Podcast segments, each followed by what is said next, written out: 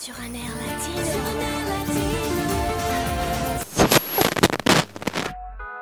Ese cuerpito que tú tienes, el traje de baño chiquitito te queda.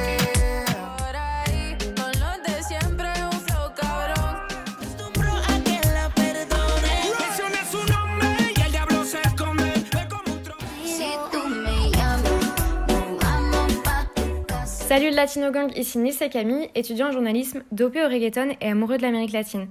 Dimanche 3 octobre, le Consortium international de journalistes d'investigation, une organisation qui comprend des journalistes de plusieurs dizaines de pays différents, ont publié les Pandora Papers.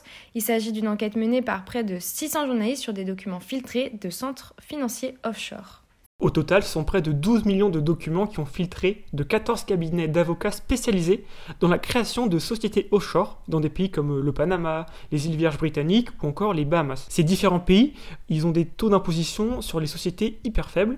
Si vous déclarez les bénéfices de votre société là-bas, vous serez bien moins taxé qu'en France par exemple. Et donc ça concerne aussi des pays d'Amérique latine? Ouais, et pas qu'un peu. Il y a euh, trois présidents en fonction.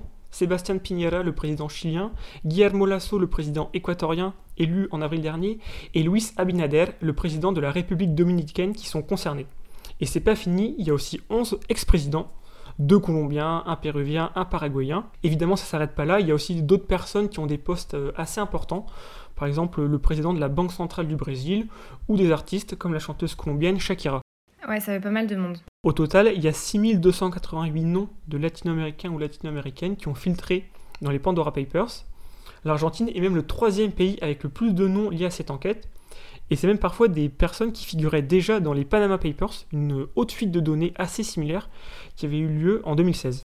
Et quelles ont été les réactions après les révélations? Et bien pas mal de journaux ont rappelé que l'Amérique latine est l'une des régions les plus inégalitaires du monde et que toutes ces manœuvres d'évasion fiscale ne font que renforcer ça. Pour parler de l'Argentine, c'est quand même un pays qui avait vraiment du mal à relancer son économie, à la fois à cause du Covid, mais même avant ça, c'est un pays qui était déjà en récession. Même si toutes les personnes qui font partie des Pandora Papers avaient payé leurs impôts en Argentine, évidemment ça n'aurait pas tout réglé, mais on va dire que ça aide pas, ça donne le sentiment qu'il y a une grande partie de la population qui vit dans des conditions hyper précaires, et à côté il y en a qui envoient leur argent dans des paradis fiscaux, c'est pas fou. En tout cas, ce qui est cool avec ce genre d'enquête, c'est que plein de médias se retrouvent pour collaborer.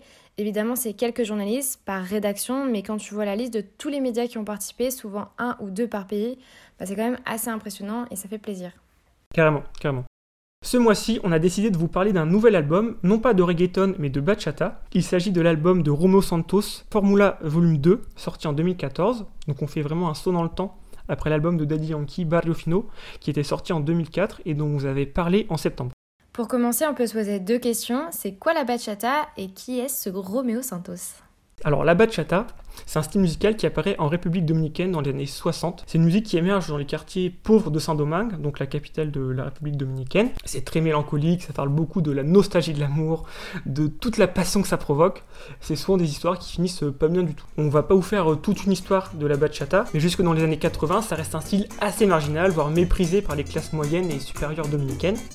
Petit à petit, ça va quand même devenir populaire dans le pays, notamment grâce à des types comme euh, Luis Segura, exemple avec sa chanson Pena por ti, sortie en 1982.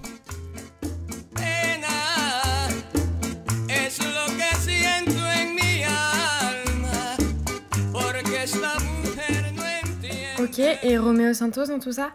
Alors j'y viens. En 1993, il y a un groupe qui se forme à New York, avec le bon Romo Santos dedans. Au début, il s'appelle euh, Los Tinelers, mais en 1999, il change de nom pour s'appeler Aventura.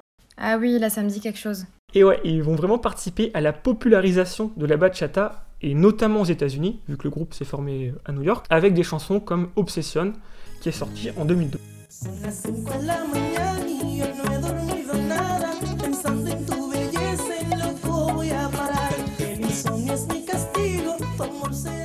Conseille vraiment le clip, ça rappelle les années 2000, c'est du pur plaisir. Ouais, vraiment, c'est euh, très sympa, euh, surtout au niveau vestimentaire. Euh, le groupe fait donc son bout de chemin ensemble jusqu'en 2011, où là, Romo Santos décide, bam, de lancer sa carrière en solo.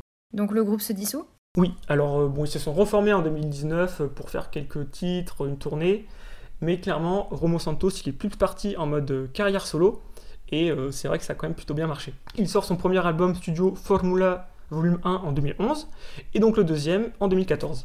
Et du coup, pourquoi parler du deuxième album et pas du premier? Parce que c'est vraiment celui-là qui a marché de ouf et qu'à ce moment-là, il est vraiment devenu une référence de la bachata. Où il était déjà en partie grâce à son groupe Aventura avant. Mais là, c'est encore plus et surtout, il va commencer à faire des feats avec d'autres artistes latinos et surtout reggaeton.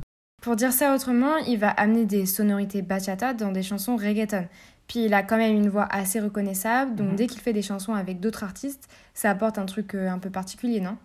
Grave. Et là, pour l'album, bah, déjà, on voit qu'il s'était déjà fait un petit nom aux États-Unis parce qu'il va faire euh, par exemple un feat avec le rappeur Drake dans la chanson Audio.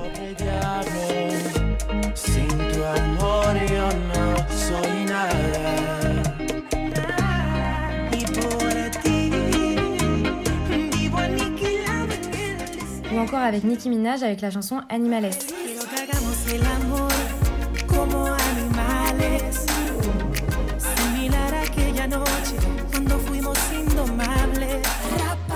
Et du coup, dans cet album, il n'y a pas une seule chanson de reggaeton. Euh, quand Romeo Santos s'éloigne de la bachata, il va plus aller vers la pop, la pop latino.